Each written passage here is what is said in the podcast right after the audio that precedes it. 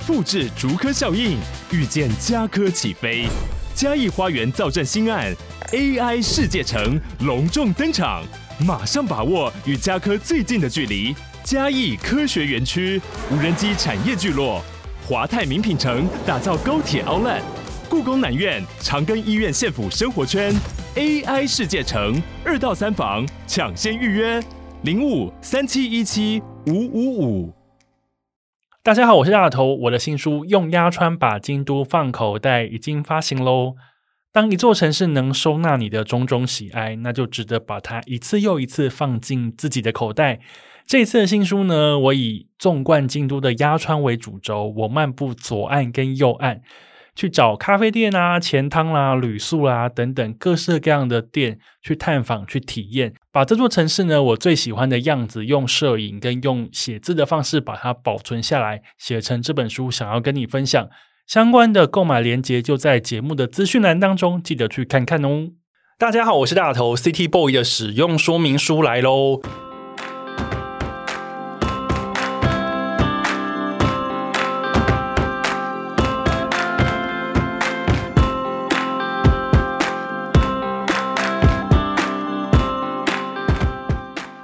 嗨，我是大头，欢迎收听 City Boy 的使用说明书。这是一个从 City Boy 角度出发的生活风格节目。每一集我都会邀请一组来宾，和我从各种主题里面找到增进生活情调的方法。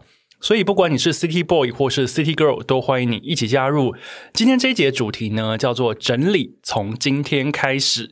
前阵子啊，我睽违多年，再一次面对搬家的这件事情。然后在搬家之前，我面对整个家的物件，我陷入了一个长长的思考。在各种断舍离的过程里面呢，我觉得哦，天哪，真的好难哦！而且在搬完家之后，对于各种物件的归类跟上架，我也花了很多时间去斟酌考虑。然后呢，在经过这样子非常困难的淘汰、整理、上架的作业之后。我觉得我应该要跟专家好好的聊一聊，所以呢，今天我想要邀请一位居家收纳整理顾问来节目里面跟我们分享这些整理的过程，以及一些心得，还有一些方法小撇步。因为我想知道呢，在这样子看似非常简单的日常作业里面，在专家的角度，在专家的眼里，有一些什么样子的必要的提醒，以及这个职业的背后有哪些有趣之处。让我们来欢迎煮水居家收纳整理顾问蔡志强，也就是小蛙。Hello，各位听众朋友，大家好，我是煮水居家收纳整理顾问的整理师蔡志强，小蛙。我认识志强很久了啊，对 对，志强也就是小蛙很久了。然后呢，因为其实我在我的社群平台上面一直有看到那个志强在分享。他的那个职业就是煮水居家收纳整理顾问，然后我就觉得说，哦，原来他创业了，而且他创了这个业呢，我觉得很厉害。但是我有点点好奇，就是到底什么叫做居家收纳整理，然后还需要顾问？因为在这个世界上，不是有很多人都说啊，我就是很会做家事，我很会整理家里，我就是收纳高手。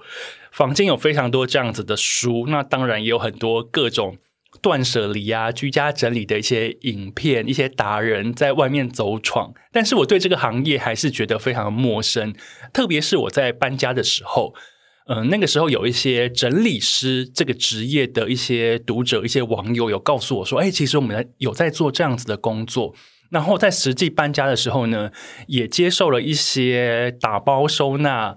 整理的达人来给一些建议，所以我觉得啊，势必应该要邀志强来聊聊，因为我觉得这个行业，老实说，每个人都需要，而且那个整理啊，不只是物理上的整理，有一些心态上，我觉得如果可以整理的话，我觉得大家就会一个迎向一个更好的明天。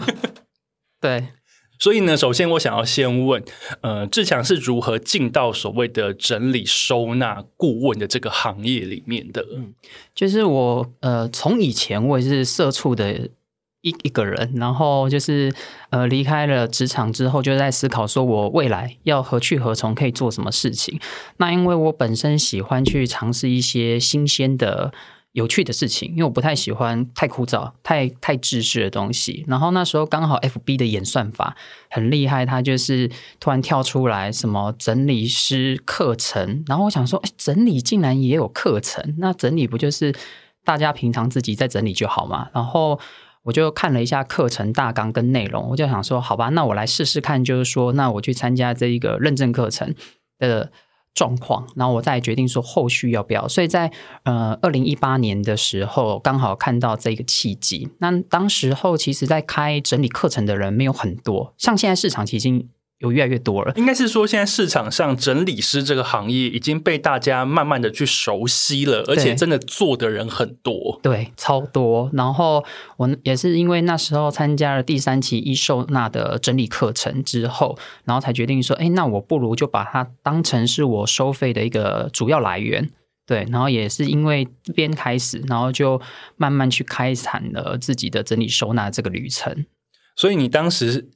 一开始也没有预料到你会是一个整理师，对不对？只是因为你你刚刚说你只是被广告打到，对，因为我我其实我以前啊，就是呃之前可能有跟大头分享过，然后就是说呃我以前喜欢看那种日式节目，嗯、呃，比如说呃超乎想象住宅呃住宅改造王，然后全能住宅改造王，啊、我，我超喜欢全能住宅改造王的那个音乐，只要一下我就是嗨爆，就是那个系列的。影片我以前都在看，然后我最喜欢的就是看到改造后的那个委托人的那个脸。你说门会自动打开的时候的那个，对不对？对，他们那个节目最后改造完的时候，对，那个摄影师一过去，那个门就会自动打开，对，然后会整个导览所有的旅呃家中的新的旅程，然后我会觉得说这件事情非常棒。然后再加上我，因为我平常喜欢逛一些杂货或是无印良品居家相关系列的东西，所以我就想说，这个好像是可以兴趣去结合，就是工作，对，所以我后来才有这样的一个契机。刚刚志强提到那个日本综艺节目《全能住宅改造王》，其实他在日本的那个历史已经非常的悠久。我也是忠实的观众，因为呢，那个节目不晓得大家有没有看过。那个节目呢，我简单跟大家科普一下，就是一开始呢，会有一个案主跟节目制作单位提出，就是啊、我家有被改造的需求。那通常呢，节目一开始的 before 的部分，就是剧组会去他们家里看看这个家可能很小。可能生活动线非常的不佳，或者是说他们就是委屈在这样子拥挤的生活动线里面生活。那节目呢，他们就会找来一个非常厉害的达人设计师，重新把他们家有的可以到砍掉重练，对，或者是说预算比较少的，我可能重新再装潢一下。但是呢，这个在装潢的过程当中，并不是只有整个空间被改造而已。其实不管是生活的动线、收纳的空间、收纳的方式等等，都会全部被弄过一次，renew 一次，大改变。没错，所以呢，最后当这些呃原本很就是有一点委屈生活在这个空间里面的人，当他们重新再回到这个家的时候。那种感动，我想在看这个节目的人也会一起被感动，对不对？没错，我就是因为被感动了之后，我就发现说，好像这样的一个职业确实是能够感动人的。其实我那时候在接触整理收纳的过程当中，我有去呃接触居家清洁，也是去上过那种居清课程，然后确实到呃居清的平台有真的就是走进客户的家，然后一开始可能也会觉得很震撼，因为就是。真的是恶心的时候才会 想要找人过来去做打扫嘛？就是已经病入膏肓到一个境界，才会寻求帮助。对，所以所以基本上就是经过呃二零一应该说二零一八到二零一九的洗礼之后，我发现说呃从事居家整理这件事情，确实可以给世界带来更不一样的面貌。对。给世界带来不一样的面貌。那今天你听到这一集，恭喜你，你的你的世界呢，可能会在这一集之后呢，也会有新的面貌。哎，那我想要先问志强，你的 title 叫做居家收纳整理顾问，那你确切你的工作内容是什么？其实我们就是呃，一般你在市场上可能看到整理顾问或是整理师，他其实就是做一个整理收纳到府的人员，专业，你可以说专业人员。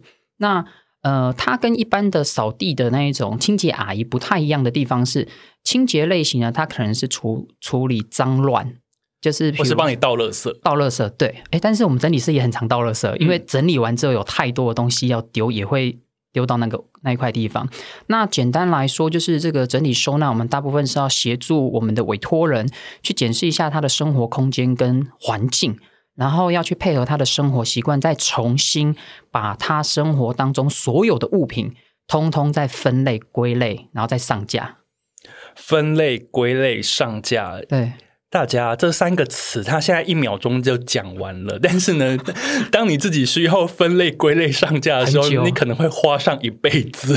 对，其实其实通常，呃，我们在实际到府之前，都会去先做场刊，或者说先去看照片的东西。那像这些东西的时候，其实都是有助于说我们整理师实际到当天在到府工作的时候，它的一个流畅度。那确实，就像大头刚才讲的，其实我刚才看似讲的好像很轻松，可是其实都要花很多时间，要花的时间非常多。对，哎，那我想要问哦，如果要进入这个行业，我觉得整理师本身要有什么样子的特质啊？要很爱干净吗？或是本身就是一个家里空间整整齐齐、干干净净的收纳控，你才能来升任这个职业？我觉得，呃，如果以大头讲的这个状态来说的话，最简单，你如果想要从事整理师或整理顾问这个职业的话，你一定要是喜欢整理。因为如果你不喜欢整理，你要怎么把它变工作？哦，对了，这是一个基本需求，这是最基本的。嗯。但是其实更重要的是，你要能够去倾听、引导，然后跟你要协助去规划、解决客人的居家的空间的问题。你要有这样的一个特质，才有办法去呃进行到佛。那你要说呃，我们是不是所有一线的，就是说在线的整理师，是不是家里都是一尘不染？说老实话，我们都把自己的时间去分到别人家的时间，所以你们家很乱喽？对，这样子吗？也不能说很乱，但是应该是说，就是我们自己的居家空间一定有自己的整理的逻辑跟使用的方式。那当然你要以。物品的东呃数量来说的话，会相对精简。因为像我自从从事城里道府工作之后，我就再也没有收集任何东西了。你说小东西？小东西。我前几天才被我朋友封为小东西队长、小东西士官长，因为我太爱买小东西了。而且你 IG 小东西都很可爱。但是呢，大家知道，就是小东西这种事情呢，就是。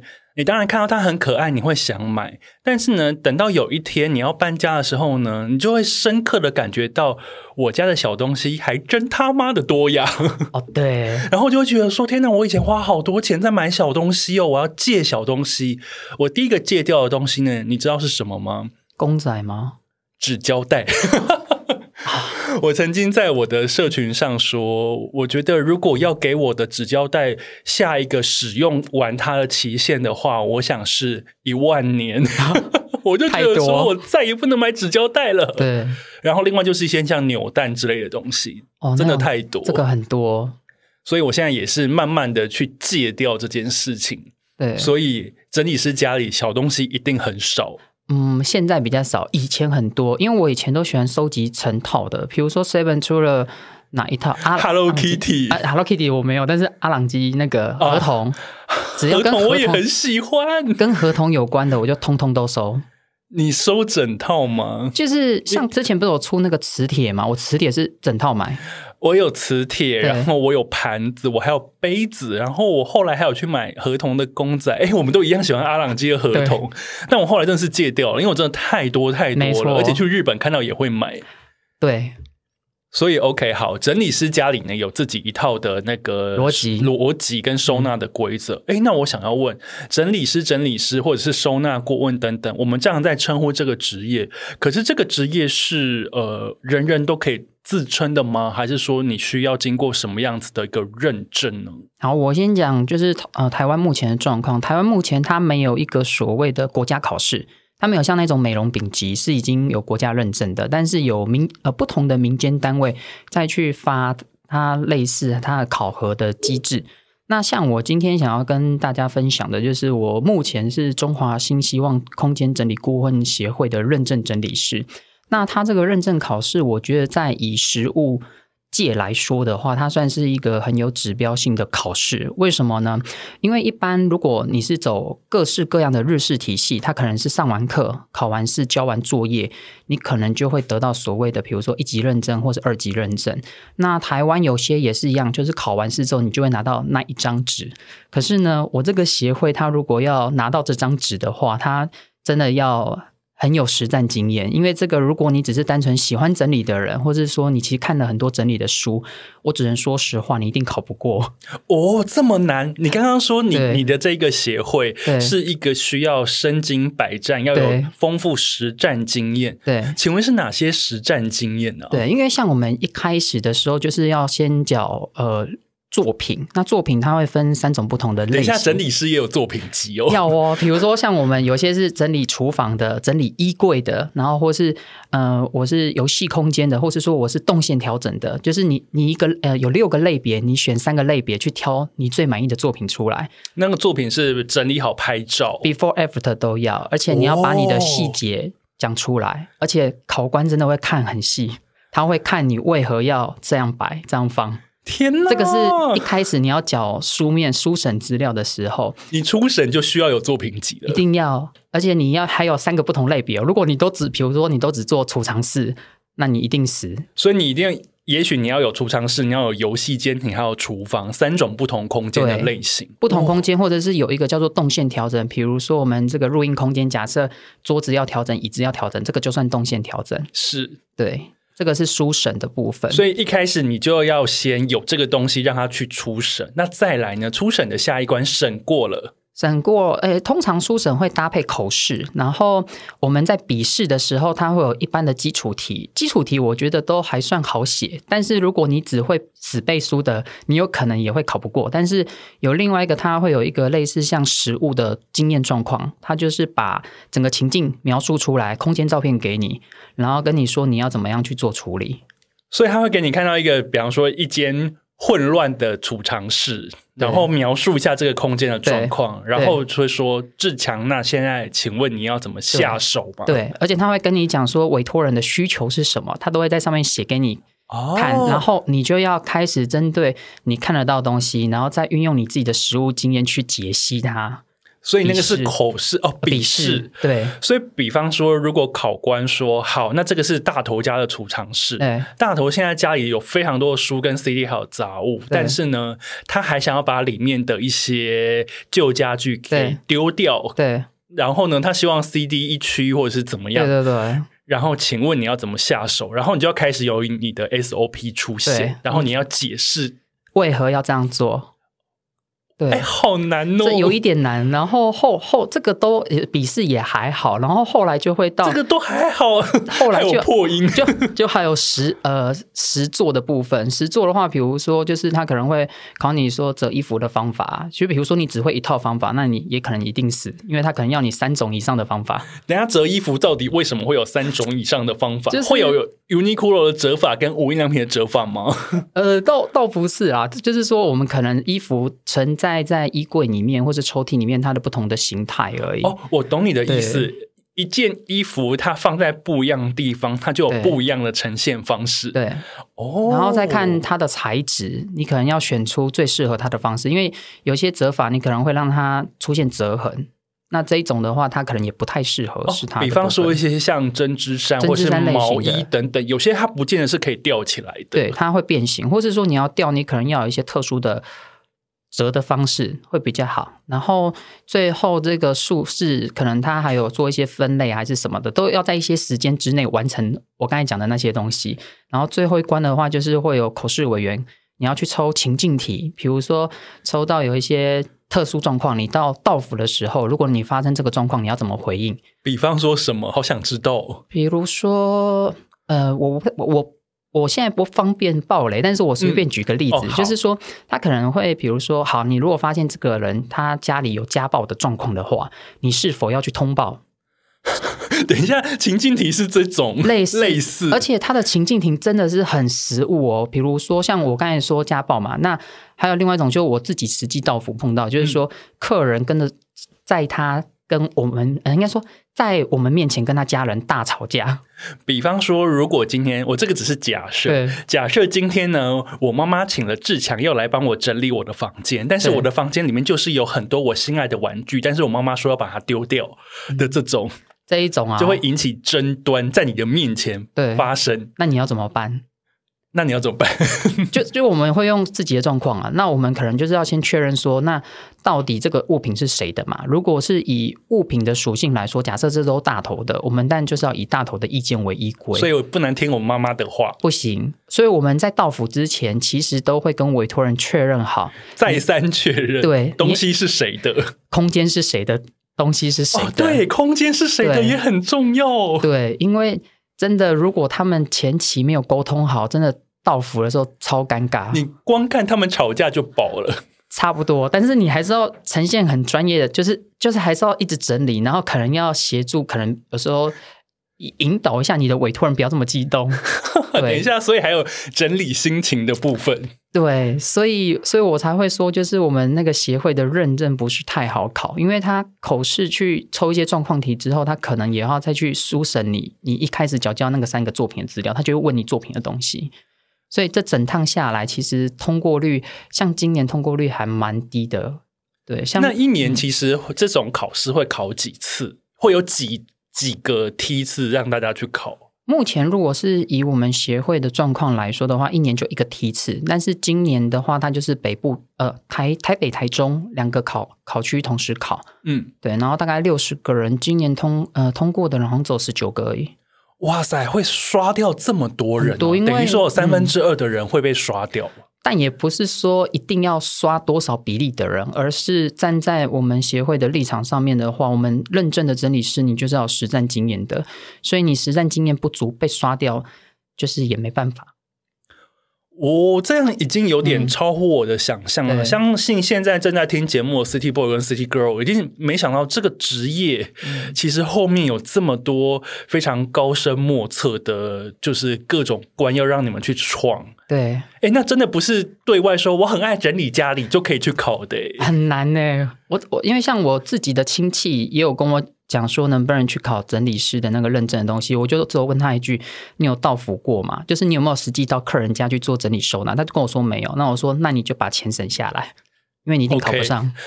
就一开始先吓吓他们，应该是说先把现实面讲清楚，大家不要对这个事情有着一个美好的想象，因为事情真的不是我们一般人想的这么简单。因为他也没有考古题可以让你背啊，啊，对，他他也没有。依循啊，然后或者说你即便问之前考试的人，可是你到你这一梯次考试的东西可能也不一样。但是唯一一点你可以抓住核心的，就是说在暗场所有你会碰到的事情，都会是考试的重点。哎，可是那就你说，因为他没有考古题，嗯、也没有一些所谓的教材之类的，那那要考的人到底该怎么办？如果今天我真的非常有心想要成为一个收纳顾问，嗯、或者是成为一个整理师，那我到底该怎么样去精进我自己？其实说老实话，你就是实做的经验要够多。可是要怎么实做？就是先去加入其他的团队练习。哦呃、应该是说，像我们道府，应该说我们经营整理师这个品牌，它可能是个人，可能是平台。那平台它会有团案，或者说有平台的案子，案源可能会比较稳固。可是如果你今天是个体户，比如说像我好了，我是个体户，那我就要想办法去增加自己整理收纳的案量。那可能从自己的亲朋好友开始，或者是说你自己要去经营你自媒体的品牌，那让别人能够看见你，你才有办法到府嘛。那到府之后的实际的那些东西，才会变成是你考试的基础。哦，我了解了，那我听懂了。所以呢，并不是说你一定要拿到证照，你才能执业，而是在这之前，你其实就已经可以以整理师的身份开始来接一些案子。只不过，呃，这一个认证跟考试的过程，是为你的整理师这个身份加了一些有力的背书。对，对不对？对，没错。因为像协会，他他要的话，就是说他要求职不求量。所以他今天不是说要广发证书，就是像市场上你可能看到有一些体系，他或许上完课考个试，然后他就能够去拿到他的认证。可是我们这边的协会就是一定要有实战经验的哦，他就会有明显差别。所以拿到这个认证的人，其实基本上是一个还蛮厉害的，因为他真的，你们真的要经过很多关，没错。啊！天哪，我现在想要跪拜志强，就想要天哪，这个人也太厉害了吧！能能够考过的啦，一定都是能有独立接案的能力，就是你今天一个人到客户家都没问题的那种人。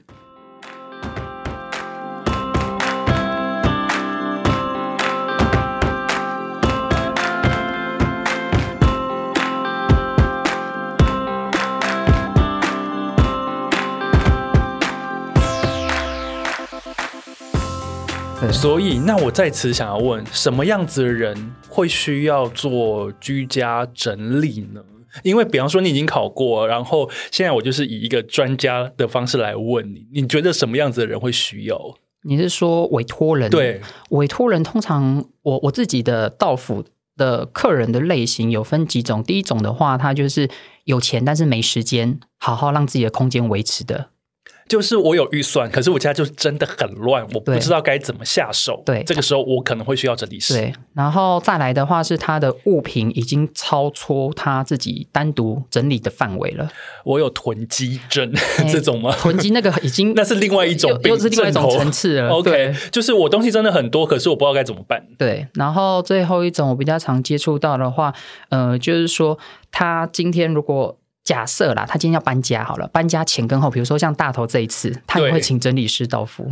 像我，因为我前阵子刚搬家，嗯、那我在，因为我前一个住处我大概住了六七年，其实还蛮久的一段时间。那你原本住在一层公寓一个比较大的空间的时候。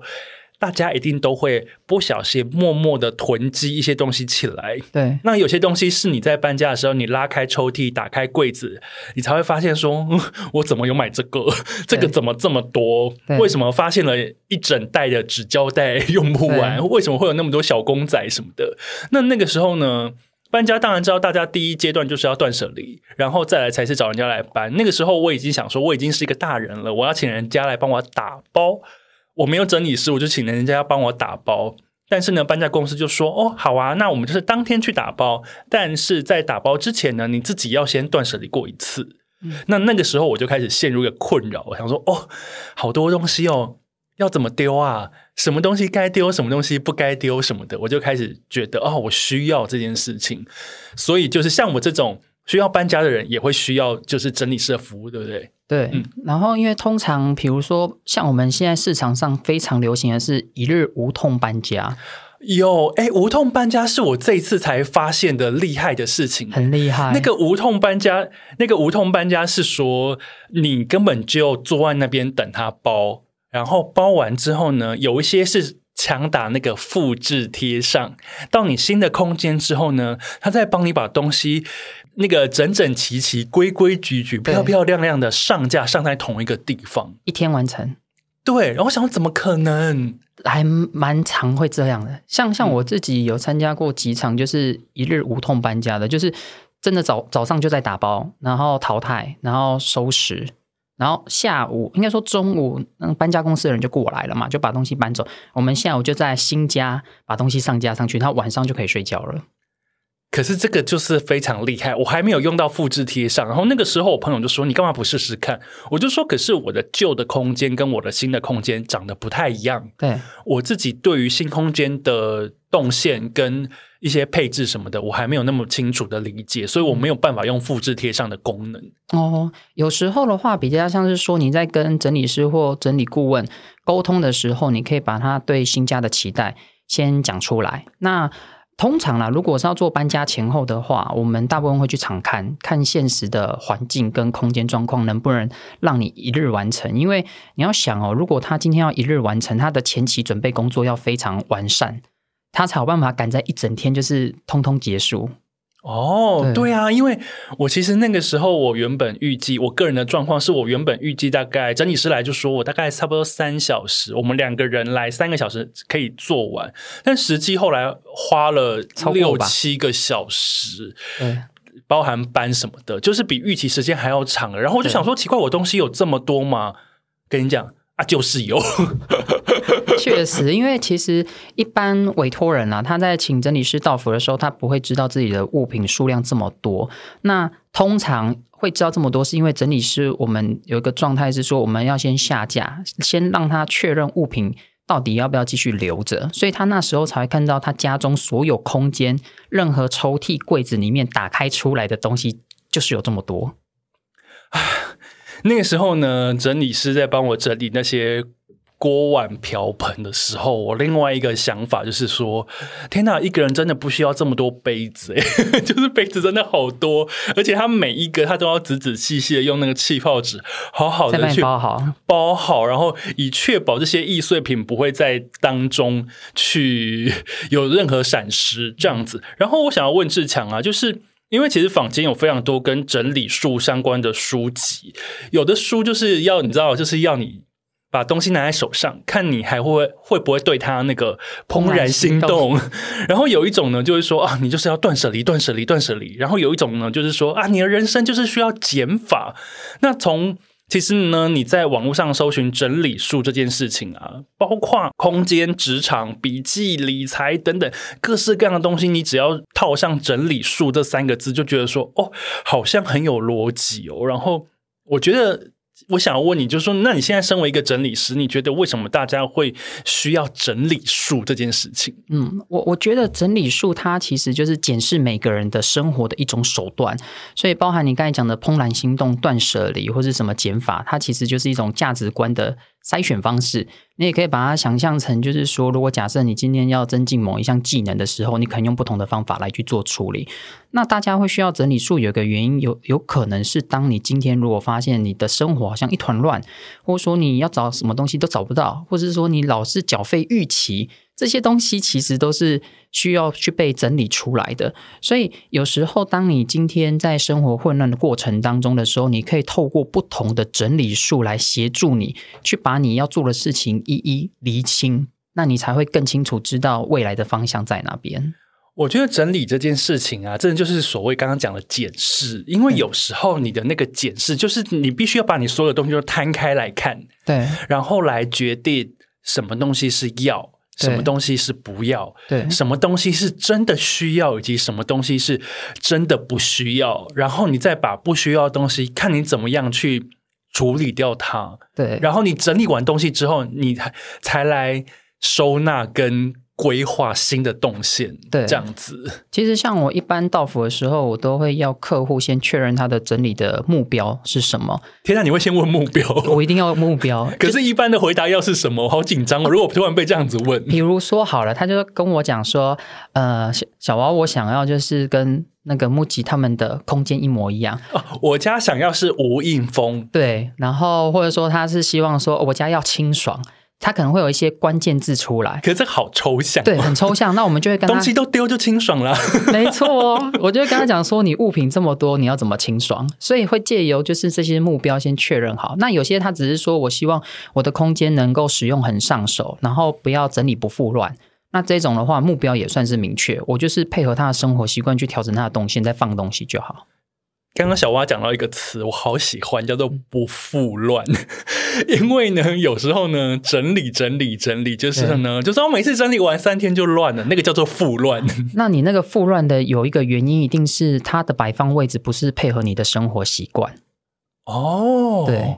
所以，所以这个意思就是说，如果是配合自己生活习惯所拉出来的居家动线的话，嗯，其实你东西用完就会放回去，就会很顺手，会很顺手。因为我们强调就是方便顺手、好收纳嘛。然后你越减少你的动，咒语哦，方便顺手、好收纳。我等下要写完，把它贴在我头上。就是说，比如说，好，我们今天要拿一个物品的时候，你到底要花多少动作来拿它？比如说，拿在桌上嘛，我一秒就可以拿它。那如果我是在抽屉，我是不是要打开抽屉，然后再拿它？对，所以你可以看说，你要拿那个物品之前，你总共要花多少动作来去做它。所以，当你发现，就很像我们在电脑的那个资料夹，有些人他喜欢用无限资料夹，要找一个档案都不知道找到什么时 间去了。那这种的话，其实对于生活来说是很不方便的。好啦，那个云端空间也是需要整理数啦。我觉得有时候在找一个找一张照片，找一篇文章要找好久。对，这个就需要去做一些调整。那大部分的话，如果要不复乱的话，它一定要。应该说，整理顾问或整理师，他一定要能够针对他的生活习惯，再配合他的空间的属性去做调整。所以，像这样子，你想要知道案主的生活习惯跟他的动线的话，嗯、事前的家访是需要的，对不对？要看状况。如果假设他今天照片，应该说像我们在跟客户沟通的前期，都会请客户提供照片嘛，比如说拍四面，然后所有柜体都打开。但是有些人拍他就是怎么拍都不会是你想要看的东西的时候，这时候可能就需要去看一下，怎么样就会避开那个哎呀好乱的地方，然后不好意思给人家看，就是没有拍到，还蛮多台湾的客户是这样的，所以你现场才会发现魔王都不在照片里。对，所以所以有时候呃事前场勘是重要的，但是有一种是因为我们道服的很多伙伴其实是女性嘛，那单独的女性要进到客户家其实有一点危险，哦，对耶，所以真的那种躲躲藏藏的啊，我们都会说那个就放弃吧。宁可不接，宁可不接啊，因为你不知道那个人是什么样子的状况啊。对，哎，其实到府也是有一点点危险，有一点危险风险在。对，你不管是单身男性或是单身女性，要单独去客户家，本身都是个危险。那你们通常会怎么样避险？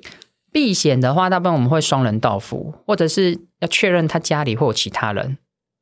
像这种，就是我们事先会先确认或是问清楚。然后，如果看到苗头不对的话，就要赶快离开。那所以，比方说，对方就很明确说啊，我就是一个独居的人。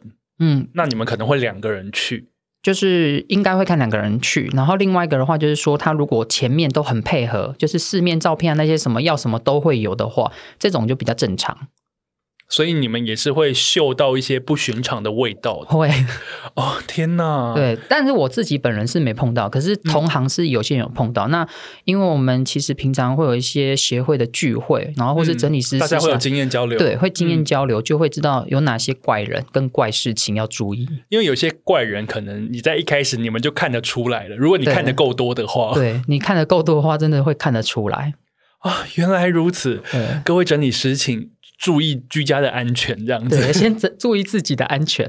对，那我觉得，呃，我还想蛮想知道，就是那你们在整理过程当中，你已经去整理了，那你觉得我们身为案主的人，我们的心态，我们最重要的心态是什么？就是让你整理，不要管，或者是说该丢就丢。我觉得有几个啦，第一个是他要真心想整理。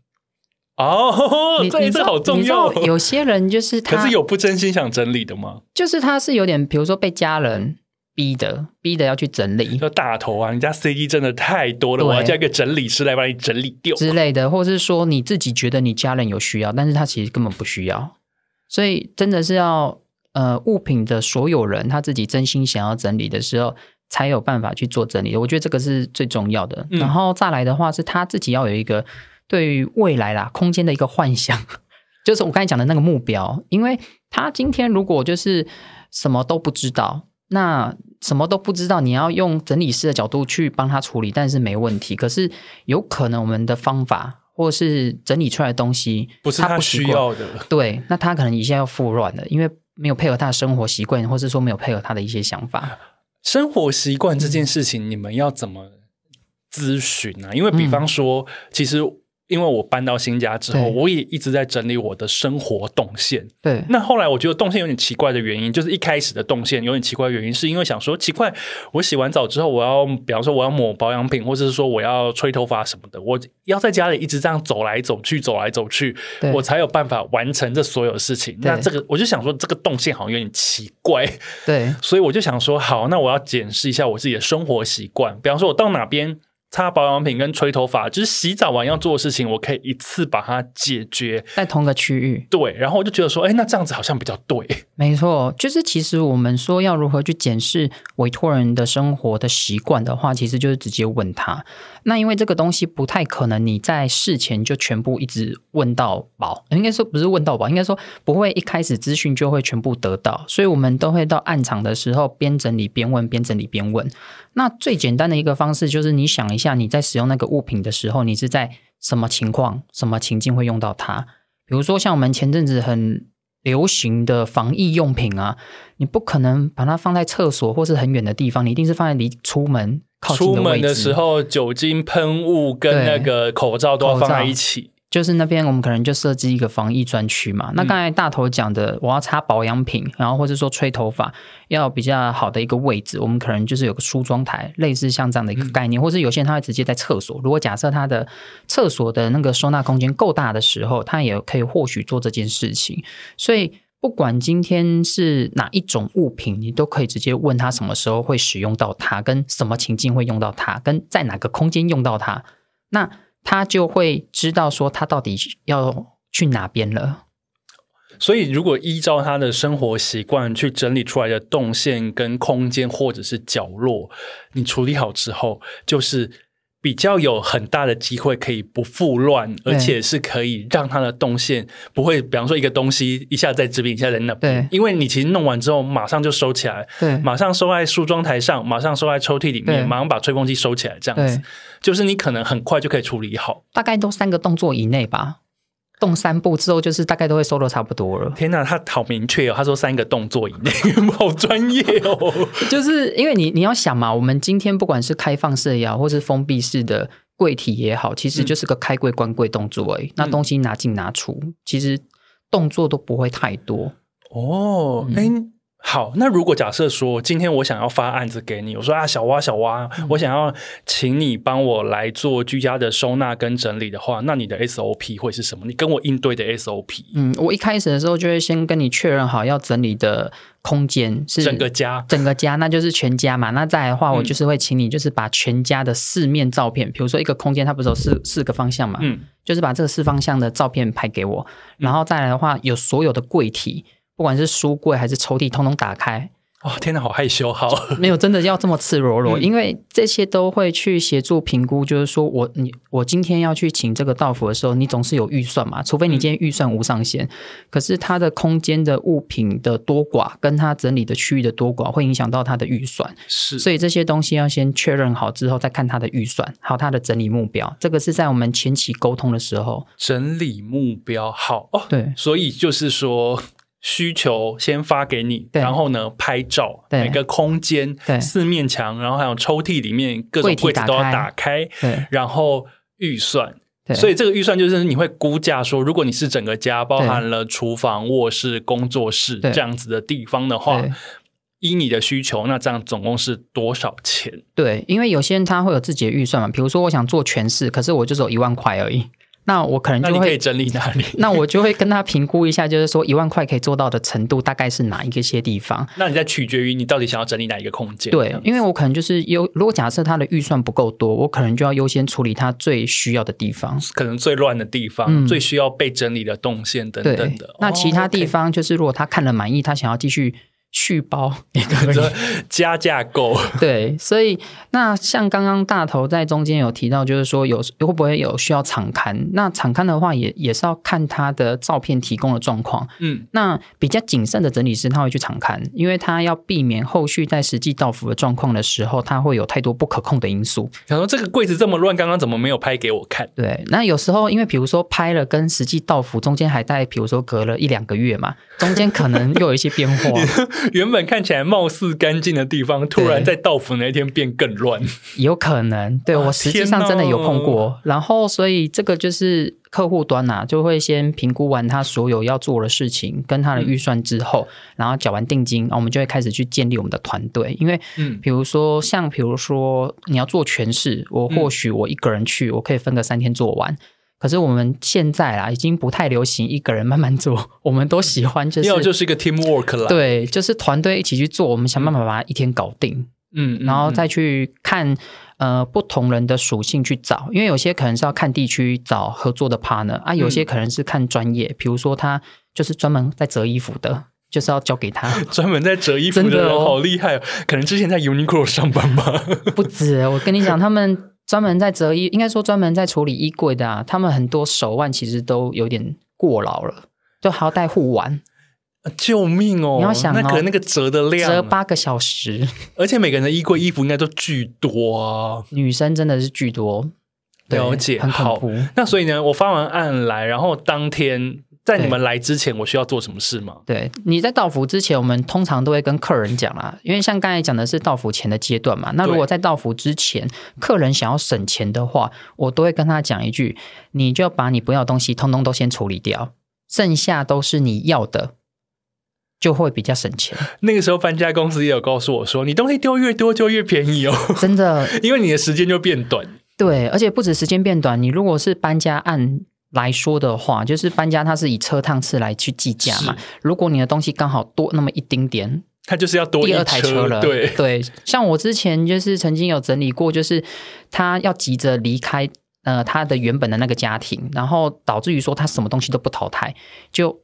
全部都载到新家去，然后全部都塞满之后，才到那边做淘汰。他其实已经浪费了一次清运的费用了。OK，好了解。所以呢，在你来之前，在整理师团队来之前，我必须要先自己进行断舍离的动作。对，这样子比较能节省省钱。最重要的真的就是省钱，真的是省钱。因为我省下的是载车的空间跟时间，这样子。对，然后再来的话，你可能要先帮忙确认，就是说，嗯、呃，因为像有些淘汰它。他比如说住大楼或是住公寓，他的丢垃圾或是资源回收的方式可能不太一样。还有大型废弃物的丢弃，对，也许可能需要有清运的费用。对，这这些东西，他其实要先确认好这些资讯，我们再看我们当天到府的时候，能不能去配合他的时间，去帮他做那些事情。OK，就等于说，假设你要淘汰大型家具之类的东西的话，你如果可以配合得上，你们可能就可以一起帮他，可能会帮他一起搬。对，okay, 但是也不是说就是真的，很像清运公司，就是完全可以帮他搬到搬到那边去，就是要看状况。了解，对，然后再来的话，就是这个都是到府前要先确认的资讯，嗯、然后再来的话，到府的时候我们就会就是当天当天了，嗯，当天的时候，通常我们到委托人家的时候，会先确认好我们今天到底要做哪些空间跟做什么事情，就是我们虽然我们之前都已经沟通好了嘛，再一次的再次确认一下。对，check 一下到底有没有意外的东西又出来。对，所以就是先先检视，就是先跟委托人再次确认说，我们今天的整理的目标跟空间到底哪些要处理之后，我们的团队才会开始去做整理的这件事情。然后会有以下几个阶段，分别是下架、淘汰、筛选、动线调整跟上架定位这五个阶段。哇，好专业哦！我以为就是等到整理师来到到府之后呢，就会先把我绑起来丢在角落，说 接下来我们要丢什么东西，你就不用 不能再讲话了。哎、欸，不会，其其实我们应该是说要看客人属性，有些客人属性他就是觉得他是请请专人过来服务，所以他他没有想要动任何，就是说他没有想要动。就是我没有要下海去，我都已经请你来了。对，对我都已经请你来，我就是要在旁边做我的事。但是我刚刚讲的有一个部分淘汰这件事情，一定需要被被同意嘛？对不对？什么要丢，什么东西不丢？对，我呃扣掉丢东西这件事情，其他东西其实都是可以整理师代劳的。哦，可是你们会建议，会给建议说，哎，这个东西我觉得。还是丢会有这种吗？还是其实不会？你只会确认要或是不要？呃，通常有有几个状况是比较，我们会再请客人要不要再次确认。第一个就是衣服量太多，然后有些衣服都比如说松脱，或是明显看出来应该是他穿不下了。或是不会再穿的那种东西，天哪，就是可能会再再次跟他确认一下。很手辣，就是这衣服你穿不下了，我觉得还是丢。不会这样说啦，就是说这好像跟您现在穿衣风格不太一样，类似这一种的。哦，OK，好，我听出你的意思了。对，这个是比较偏服饰类的，然后再有另外两类，一个是保养品。保养品有些人他是用比较贵的专柜等级的东西，嗯，所以他即便过期了，他都会想要留着用。这个是。呃，蛮多客人会碰到的状况，然后再来的话是食品跟保健食品，就是说你自己认真清一下自己的厨房哦，或是冰箱。你应该可以发现有很多过期的东西。有，所以呢，我在搬完家之后，我现在尽量让我的厨房、冰箱里的东西就是以吃得完为主，然后呢，食材就是吃完再买一批新的，而不是堆很多在那边。千万不要去大卖场一次买太多。我现在每次去都是超市都买一点点东西。对，大头这个习惯就非常好。这也是我新家建立起来的，因为你会忍不住想说，嗯。这边怎么有一把烂掉的青菜？它可能堆在很多东西下面。以前会这样，但我现在完全就是避免这件事情要发生。对，像像这类型的物品，我们才会建议客人说是不是要淘汰？因为站在客人的安全的这个角度，这件事情，或者说站在一个实用的角度，这件事情的话，这些东西其实放着，你说老实话，你可能也不会用它，不然不会在我们到府之前你还留着它这么久。而且特别是你刚刚小蛙说的那个保养品的部分，嗯、大家很容易就想说啊，这个就是还剩一点点舍不得用，然后香水可能剩一点点舍不得喷完，精华液剩一点点，对。对，然后还有保健食品哦，保健食品最容易。这些东西，维他命 C、维他命 B 什么可能一大堆什么的，对，因为大家都习惯买了，但是说老实话，你有没有好好善待你的物品跟用？嗯。呃，跟使用，让它能够确实发挥它的作用。我觉得这个是在整理收纳的过程当中，客人可以自己去做一个自我检视的状态。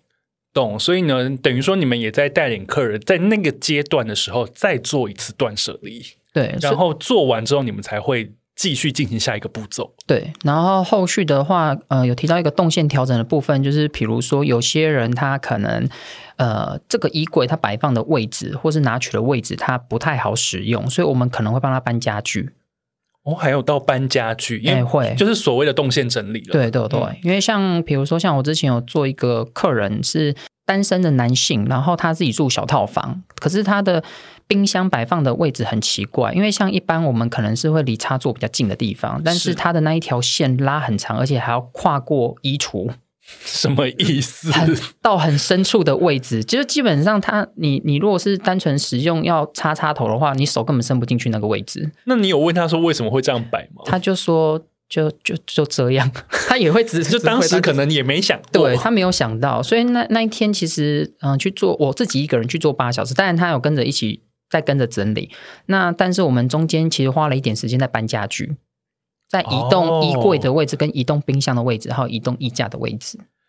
我觉得其实家中摆设的挪动还蛮重要的。对，请问志强小蛙，你本人也会很常搬你家的家具吗？其实我会耶，像像我自己久久，我觉得好像使用上有点不习惯，或是我想换个风景，我可能会整个把床的位置移动。然后或者是书柜，所以是蛮大的家具调动，大大幅度哦，不会是那种，哦、不会是只有摆放位置的差异，是整个我都会移一下，所以自己会一直常常那样调来调去这样。当然不会说每个月都来一次，那个就太累，但是就是久久都会来一次。诶，所以其实听到这边，我觉得听众朋友可能也可以检视一下自己家里到底有哪些动线。其实是你你是屈就于那个动线，但是其实你生活用起来真的是没有那么顺手。我觉得那个其实会知道，诶，对，只是有时候因为你住太久了，你去习惯那一个不顺手。嗯。我用一个简单的譬喻好了，就很像你要去习惯一个另一半好了，你要配合他所有事情，就想象哦，你的家具也是你的另外一半，你都是要配合他。但是今天应该是说，这些家具摆放的位置都是要配合你的生活习惯，你才有可能会好好的使用它，而不会觉得就是说我怎么使用怎么乱。对，这样讲非常有道理。嗯，因为有时候老实讲啊，因为以前我就每个人的家里多多少少都会有那种很卡的地方，但是因为你住久了，你就觉得说啊，反正这件事情就是这样啦。对，屈就了。对，但是有时候其实换个方式，换个配置，换个动线。老实说，你的生活会过比较好，一定会过更好。而且，如果像刚刚说说的，就是啊，这个人就是已经相处很久了，啊、我要忍受他的坏脾气什么的。但是如果有一天我把他断舍离掉，你可能会有更好的对象。挥别错的，才能跟对的相逢。没错，对。所以哦，原来对。所以我就是说，整理术这件事情，有时候真的是。不只是整理眼前看到的，有时候是整理自己脑中的，整理自己的想法，整理自己的心情。对，我觉得那个新生活感非常的好诶。没错，而且我们在整理的过程当中，其实整理是要刚才还要讲的有个特质啊，他要能够去倾听嘛。那说老实话，其实有时候我们有点像是在听客人在抱怨。抱怨他的生活怎么样？抱怨他的家人怎么样？抱怨他的关系怎么样？但是你好忙哦，你一边手还要整理衣服，你还一边听他讲话，就是这这都是在暗藏时机会碰到的。所以，所以如果你本身并不是一个很有耐心倾听的人，也不是很有耐心那么一直折来折去的人，其实你要做这个行业，也大概很快会阵亡。耐心，对，真的是耐心。因为今天如果你整理到的是一个有巨大收藏量的衣帽间。对，那个光是一小个空间，你可能就要搞很久。对，我曾经有一天做十二个小时，然后做十二小时做到后面，我觉得我都快慌神了。就快要有点像是好像 手有在动，但是 那个脑中已经不知道飞去哪里了。对，哦，原来如此，长时间。那我想要问哦，你刚刚讲了这一整串之后。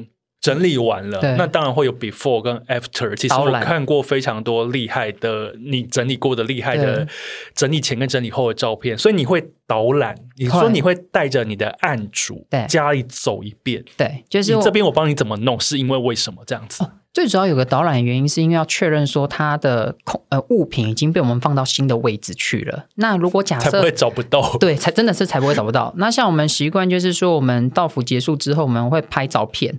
那拍照片有一个原因是，如果假设今天客人突然问你说，呃，我的乳液那一罐去哪里了？或者是说我的胶带、纸胶带放到哪边去？我的 Switch 是摆在哪个柜子里面？你就要立刻能够去回应他。那有时候，因为比如说一个月之内，我们可能还有记忆影像。如果超过一个月以上来问的时候，我们可能要先稍微翻一下照片。这一个月我已经经过了在二十个案子了，对 对，这个就会有一些些些差异。那导览有另外目的是说。呃，我们做出来的东西是不是真的能够去符合客人的需求？像我之前有去，呃，前阵子吧，才做一个豪宅的案子。那储藏室做完之后，那个案主有过来嘛？但是他看完之后，他就说可以帮我这边再调整，这边再调整，这边再调整嘛？然后我就跟他说好，然后就立刻把我刚刚前面大概八个小时做的东西，赶快快速再换另外。可是为什么会有这样子的状况？因为像有一类型的委托人，他是可能是家中有钱的，然后但是他其实没有想要管太多细细枝末尾的事情，所以你前面在跟他沟通的过程当中，他可能就觉得说，OK OK，那就这样，用你的方式来处理就好。但是实际他看的时候，他可能会有新的想法，你就要立刻。去做变动。等一下，等一下，这种这种这样子的案主呢，其实，在各行各业都会遇到。就是啊、呃，一开始就是啊，好啦好啦，都可以随便，只要照你说的。对。可是之后意见最多的也是他们。嗯，部分少部分案主会是这 这种状态。OK，所以你们就得现场的去现场就要做调整。对，嗯、所以他他其实也考虑考量了，就是说，呃，整理师他本身的应变能力。如果今天呃。那个新进的整理师好了，他的暗场经验没有很多，他觉得说我这样已经是最好的状态了，我不调，他反而还要再跟客户沟通说，哎，这样很好，这样很好，这个其实就不太行。所以应应该是说，你整理好了之后啊，最后要住在这个空间的，就是案主本人。对，没错。如果你不符合他的需求的话，那你整理出来也是没用的。对，所以你整理的再漂亮，他不会用，就还是不会用。所以这个也是协助整理师去做一个检视，嗯、然后去看说你自己整理出来的作品到底有没有办法去符合客户的需求。所以，通常我们在呃到府当天结束的时候，会去导览整个全市。就是如果假设他今天是整理空间是全部的话，就会让他全部都看一遍。等一下，那你一边导览的过程当中，你会一边播那个全能住宅改造王的音乐吗？不会。但是如果之后异业有合作的话，这边可以来试看看。我觉得如果一边播那个音乐，然后一边把那个门自动打开，然后一边去导览的话，我觉得现场气氛会很赞。对，天哪，好疯哦！好，这个就是在。在当天的状况，那我们事后的话，我自己啦，其他的伙伴我不太确认，但是我自己的话会去稍微关心一下它的使用状况，比如说一周内、一个月哦，有一些类似像售后服务之类的东西，就问看看。问他，哎，动线还顺吗？对，然后就说要不要让我看一下有没有乱掉，突然变个教官，也会，对，就是就是说要还是要看客人属性。如果假设今天客人是可以，不能说是被你指使，而是说他会比较听从你专业专业的建议的时候，对，我就会说你照片。可以拍给我看一下，那客人就会已读不回，已读不回，不然就是要花时间啦。客人就想说啊，等一下，等一下，等一下，我先整理完再拍给你看。对，所以这个是售后服务这一块吧，会去帮他做检视的。那有些人他可能会需要，就是说有一些收纳品的采购建议。那他不见得要整理师到付，可能我们那时候做了半成品，就是说东西放这边，那到最后你买了新的收纳用品来了之后，你可以自己再上架哦。这种、啊、原来这个意思就是说我帮你整理到这边，但是我觉得这个地方也许你需要一个抽屉，嗯、也许你需要一些 PP 盒，对，也许你需要一些什么整理架之类，那麻烦你去添购。对，然后你再把这些放在原本地方的东西，把它上上去，这样。对，这个也会啊，看他是要包在之前，在他的目标里面是不是都要包含，还是说事后我们会给一些收纳品的建议？这个是大概我们一整个到府前、跟到府中还有到府后的一些流程。原来我花一个钱中间可以包含的顾问项目这么多，对，从前面的整理归纳，跟一些整理过程当中一些心情的宣泄，到一些地方我可以再添购一些什么的建议，都包在里面。对，哎、欸，这真的超级专业的，我完全不知道原来整理师要做这么多事，真的事情蛮多的。然后我我自己觉得，可能一般一般素人他可能觉得整理师的价格偏高。因为我们业界行情的话，我想一下哦，是可以讲的，是不是？啊，这个行情大家都知道。好，那我们讲出来好了。就是便宜的有两百五就有的，还有到两千块一小时哦。我现在讲都是以一小时计计费的。一小时两百五跟一小时两千，请问是差在哪边？通常啦，会开低价的一定是他刚出来新鲜人啊，做口碑，做口碑先试看看，然后但是又不想要完全免费无酬。所以他可能会用比较低价的价格去做处理，但是它的价格低，你可能就要知道说它的经验值或许没有很高，可是他能够去适应的就是那一些是呃预算有限的人，但是他可能又完全不知道从何着手，那贵的我又请不起，我可能优先去请一些比较便宜的，然后像有到两千的其实很少，因为大部分其实是在一千一千以内，大部分嗯。一小时一千以内，那两千的话是因为他呃我们。应该也算是我整理的，呃，同个师门的学姐啦。那她其实比较像是整理界的 KOL 了，嗯，所以它的价格它有拉比较高，但是它拉比较高的原因，我自己啦在想，她可能是因为希望让它的下面的人有机会起来，所以她把它的价格拉高，不然大家都想指定他。哦，我懂。哎，然后这边跟大家讲一下，刚刚志强讲了这个一小时两百五、一千多、两千，这个是一个人一个小时的费用。对，一一个专业整理师他一个小时要花的费用，并不是一次来三个人一小时也是哦，不是一千哦，不是哦，是一个整理师一个小时的费用。所以如果你要两个整理师，你就是要乘以二。对，但是一般业界。现在大部分人也有开那种六六百到八百中间不等的，那有那种比如说双人到服一小时一千五，就是其实每个整理师多多少少的费用会有一些差异。那有些他可能会开多车马费，然后有些可能不用啊，有些人可能常看需要钱啊，有些人常看就送给你，就是因为如果你后面有去购买他的整理的服务，所以其实你可以自己去评估说你的预算到底在哪里。那通常也不是说每个整理师的行情都可以这么高。你或许可以跟他讲你的预算是多少，那他可以去帮你找人。那找人的话，我们可能同业，呃，有些主手，然后再去加一些助理，他的费用可能会相对便宜一些。但是你就要知道说，呃，价格高一定有它的品质在啦。那价格低，你就要知道说，可能速度或许精致度可能没有办法这么好。这个就是你们可以自己去做一个评估的部分。嗯，的确，其实呃，我觉得听众朋友听到这边，你一定要有一个概念，就是老实说，每一项服务对应的价格一定都是浮动的。那那个浮动真的会取决于他提供你什么样子的服务内容，所以多方的询问跟比价，以及依照自己的需求去找寻最适合自己的。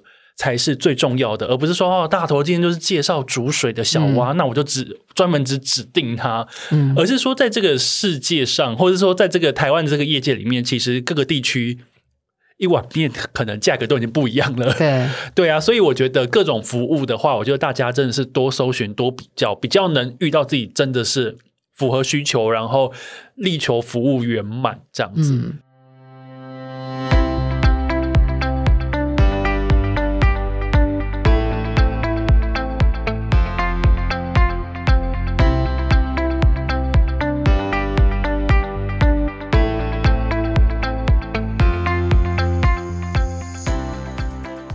那这边我想要问小蛙，最后就是我想要请你分享一些案例，因为呢，整理过程当中一定会有 before after，那有没有什么就是历来让你呃碰过，就是想说哦，这个整理完之后哦，比方说对方突然呢在新的动线里面飞黄腾达，或者是说对方突然在整理完了之后呢，生活豁然开朗，这些比较等等一些。整理前后比较剧烈转变的一些经验。嗯，整理前后比较剧烈转变的话，可能没有像大头讲的那一些状况，但是我觉得有几个可以分享的部分，就是说，像我之前有个呃委托人，他其实已经习惯乱乱三十一年了，因为他三十一岁嘛，然后乱从零岁开始乱，是不是？他就跟我讲说，他以前就是这么乱，然后所以地上都是永远都是摆满摆满物品的。可是当我今天到府之后，终于把他的地面都清空了，他第一次会觉得说：“哇，我竟然可以坐在自己的地板上面。”觉得很开心，什么？这个 很奇很奇怪哦。你会觉得说，怎么会？怎么会有人没有坐过自己的地板？对啊，地板不就是就是地板不就是那样吗？对。然后，但是因为他委托人这样跟我讲的时候，我就会发现说，确实好像以以我们的角度来说，他会觉得这个好像是没什么的事情。可是对于委托人来说的话，他无疑当中也是一个种子的萌芽。对，所以他他会发现说，哦。原来我如果能够维持这样的一个空间跟环境的话，这个就会是我更想要过的生活。这个是一部分。哦，我还蛮喜欢这个故事的，因为有时候我们自己也会，因为我今天买了一张，我看到一张很可爱的小小桌子、小茶几等等的，我买回家之后，我就会为了这个茶几去整理出一个漂亮的空间。对，然后在整理的过程当中，无形之中，其实自己也觉得说，哎，这原本很乱，可是摆上这个东西之后，我觉得这个空间我现在变很喜欢，我现在很喜欢待在家里或什么的。那那个改变可能就是从一个很微小的地方开始。对，像我自己整理道服，我习惯给，如果是我自己的暗场啦，我习惯就是给委托人有一个疗愈空间。那我会看他到底是兴趣跟喜好是什么。那我可以跟大头分享一下，就是我近期有到台南执行一个案子，然后那个案子的客人他是很喜欢精油的，可是他的精油的量呢，如果你不知道的人，你会以为他要么不是在做呃精油讲师，要么可能就是一个精油经销商，结果都不是，都不是他的兴趣，他的兴趣。然后我知道说他的兴趣就是精油之后，我就是帮他把一个家中的玻璃柜。然后全部都把跟精油有关的东西通通都收集好，而且把它弄得比较漂亮，让它能够在那边有个疗愈空间。因为对于我来说，因为煮水嘛，刚刚还没有分享到，就是煮水以台语来说，就是你的名字，对，就水耶，要能够就碎的，然后就是整理完之后要让你觉得很体贴、很窝心的感觉，所以。加上我本身工作都会以疗愈这件事情为核心，所以我希望说整理出来的空间能够让你在这边好好疗愈自己，所以我就帮他，因为他喜欢精油，我就帮他弄了一个精油的疗愈空间，让他今天只要在那边使用精油的时候，也都可以是很舒服，而且使用起来会是顺手、好整理，然后不复乱的这个部分。懂哇，所以其实老实说。那真的是各种观察跟各种体贴，对，跟各种细致的心，对，才有办法好好的去胜任整理师这个工作。对，因为我觉得从很乱整理到很干净，确实是一门学问。对，但是如何让案主可以让这个被整理过的心，好好的一直持续的下去，对，以及去。陪伴他们继续再往下走，我觉得这个是一个很厉害的一个功用诶。对，因为整理师说老实话，他就是一个引路人嘛，他只是帮你引导到正确的道路上面。那至于说那些整理的基础的专业，我觉得今天不管是任何一个人，包含我们刚刚有提到的，有些人他本来就是这个整理控，他或许不是用整理师，他也可以整理得很好。所以这些东西技能基本上是必备的。所以如果他要从事整理的话，这种必备的东西是一定要有的。可是实际上有很多暗场上面的观察跟一些细致度，跟你到底有没有办法能够抓到客户到底要什么东西？因为像我自己的客人。其实都很容易超时，但超时大家就要知道嘛，超时有可能就要加价。超时就是加钱呢，刚刚有听到吗？那个一小时，对，就是一个人要多少钱？对，所以有时候我们自己在做暗场的时候，也都战战兢兢，希望能够在客户的预算之内做到最大值。那但是我们。通常我自己的案子啊，加持客人都会蛮开心的，因为看到自己家里变漂亮了。难不成你现在就说好，时间到，预算花完，志强拜拜，然后剩一半还没有整理，这样子？不会不会不会，这个都会在那个我们我我自己习惯，就是随时在中间的过程当中会跟客人讲，现在发生到什么样的状态跟地步，然后如果快接近时间的话，我才会提醒客人，但是我不会就是直接跟他讲说啊，我就要。结束了，不会哦，所以会有一个，就是说，哎，比方说，哎，约定的时间大概还有剩一个小时，但是我现在还没有整理到你的衣帽间哦。对，类似像这种。然后客人看到自己的衣帽间，就说：“好，再加六小时。”这个六小时，六小时是太夸张了。但是至少他们在加时的时候比较不会有，因为他们自己也知道现场的状况。对，嗯，因为当我们，因为他会看到，就是每个整理师手真的都在动，没有人在休息，嗯，就是一路动到底，然后。我们那个时候就是会觉得羞愧而死，这种天哪，东西真的好多，sorry。对，所以所以有时候客人自己也会不好意思。那当然，但是我觉得还有另外一个取决点，是因为他有看到接近他的理想值的状态，所以他会希望说多花一点钱就把这个理想值给做好。所以我觉得这个也是蛮蛮重要的事情。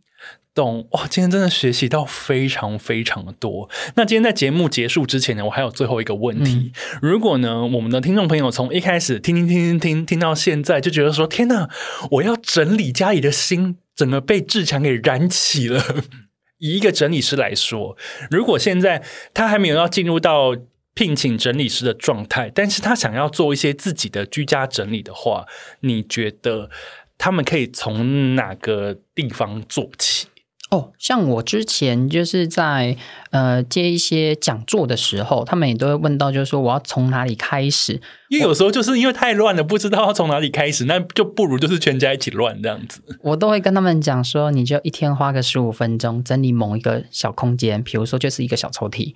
从那个小抽屉开始，但是你一定要有起头。那至于说那个起头要从哪边开始，我觉得都可以。但是如果你还是有一些选择障碍的，你就优先选择就是进门处的第一个位置。进门处的第一个位置，玄关呢，作为你整理之数的起头。起头老实说啦，那个我要搬家之前呢、啊，我每拉开一个抽屉呢，我就会掉进回忆的漩涡，就想说哇，这里面好多当时，比方说去日本旅行、去欧洲旅行的东西哦。对。然后柜子就整理到一半。嗯、回忆类的建议放在很后面啦。所以，所以你也知道这个这个状况。我知道啊，像我自己整理自己一些回忆类的东西的时候，也会。不小心投入了一下，或是说我就开始跟他们看照片，我、哦、想说哇，这是当兵写的日记耶，总共有十三本，那我从当兵第一天开始看好了。对我，我那我之前有一次整理自己的东西的时候，我突然把我所有的卡片都丢掉了。什么卡片？别人写别人寄给我的卡片。Okay 对，然后我就不晓得为什么，我就是说嗯，好吧，跟你们说谢谢，就跟他说再见。我觉得其实家里真的会很容易有一些东西真的堆起来。我觉得大家最容易堆起来的东西有一种，就叫做那个纸袋。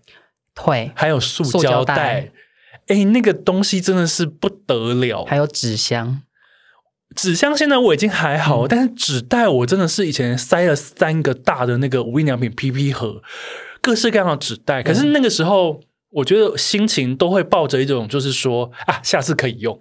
哦，了解。但是其实你根本下次都用不到啊！有些纸袋就是这样小小的，或者是你就想说，哦，这个是很名牌的纸袋，耶、嗯、这个磅数很厚，我舍不得丢。可是那个时候就会想说，啊，所以不丢，现在是要怎样？是要带去哪里？有有几个状况啦，就是说像大头讲的这个东西，确实也是如此。然后我是会建议大家，如果假设你的抽屉就是那么大，你就是放满为原则。所以超过它，你就要淘汰筛选。然后有另外一个跟清洁比较有相关的专业知识，就是说，如果你家有很多那种纸袋，然后纸箱，然后你家又很潮湿的话，会有白蚁。大家、啊、不止白蚁哦，你还有蟑螂，救命！对，这个其实就是比较接近卫生的问题了。的确啦，因为东西堆越多，就是让大家害怕的小强，还有可以躲藏的空间。对，然后如果造成白蚁，那就是一个非常严重的问题。对，因为他们的话都喜欢躲在阴暗处嘛、阴凉处嘛、跟潮湿处，嗯、所以你要知道说，你家里有任何空间是跟这个三个属性有相关的，可能都会有这些东西。OK，好了，嗯、听到这里，各位 City Boy 跟 City Girl。居家环境的整理术，请从离门口最近的那个柜子开始。然后呢，一天你可能打开一个抽屉来好好的整理它。对，你可能你知道整理的这些事情，你把它整理好，你可能可以省下，比方说一个小时 几百块、一千块对这种。然后我觉得另外就是真的是不要堆东西，嗯，或者是东西堆了，你就是要整理。然后平常你可能要保持你所谓的冰箱的干净。或是衣柜的这些都要节制一下，有个节制的观念。因为我觉得其实东西少就很容易干净，对，而且比较好维持。然后你要想，如果假设你的房子哦是用买的。我们现在不管是天龙国也好，还是非天龙国也好，一瓶大概至少都十几二十万嘛。那只有十几二十万吗？应该是九十一百万，比较偏远的地方。OK。但是你不管怎么样，你要知道说你的空间是拿来生活的，不是拿来堆物品的。